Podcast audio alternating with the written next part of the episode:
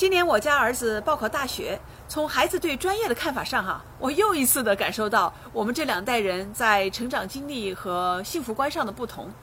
我儿子是 A B C 美国出生长大的华二代，关于对未来职业发展，哈，他感兴趣的是发挥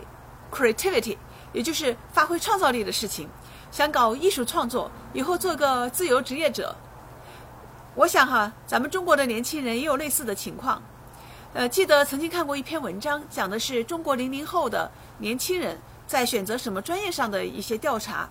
文章中说啊，零零后填报志愿的时候，像心理学、历史学、文物保护、博物馆等这些专业非常受欢迎，而非常实用的专业，像会计、财务审计、保险，则被列入了最不感兴趣的榜单。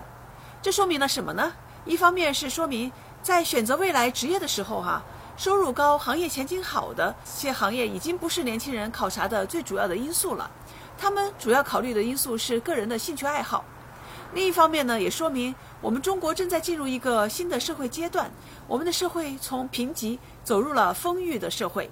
那联想到我前面分享儿子对自己以后职业发展方面的观点，他现在不去考虑什么生存上的问题哈，这是因为啊，在成长过程中他没有生存上的压力。所以呢，也就没有这种意识哈，说以后的工作首先要让自己能吃饱饭。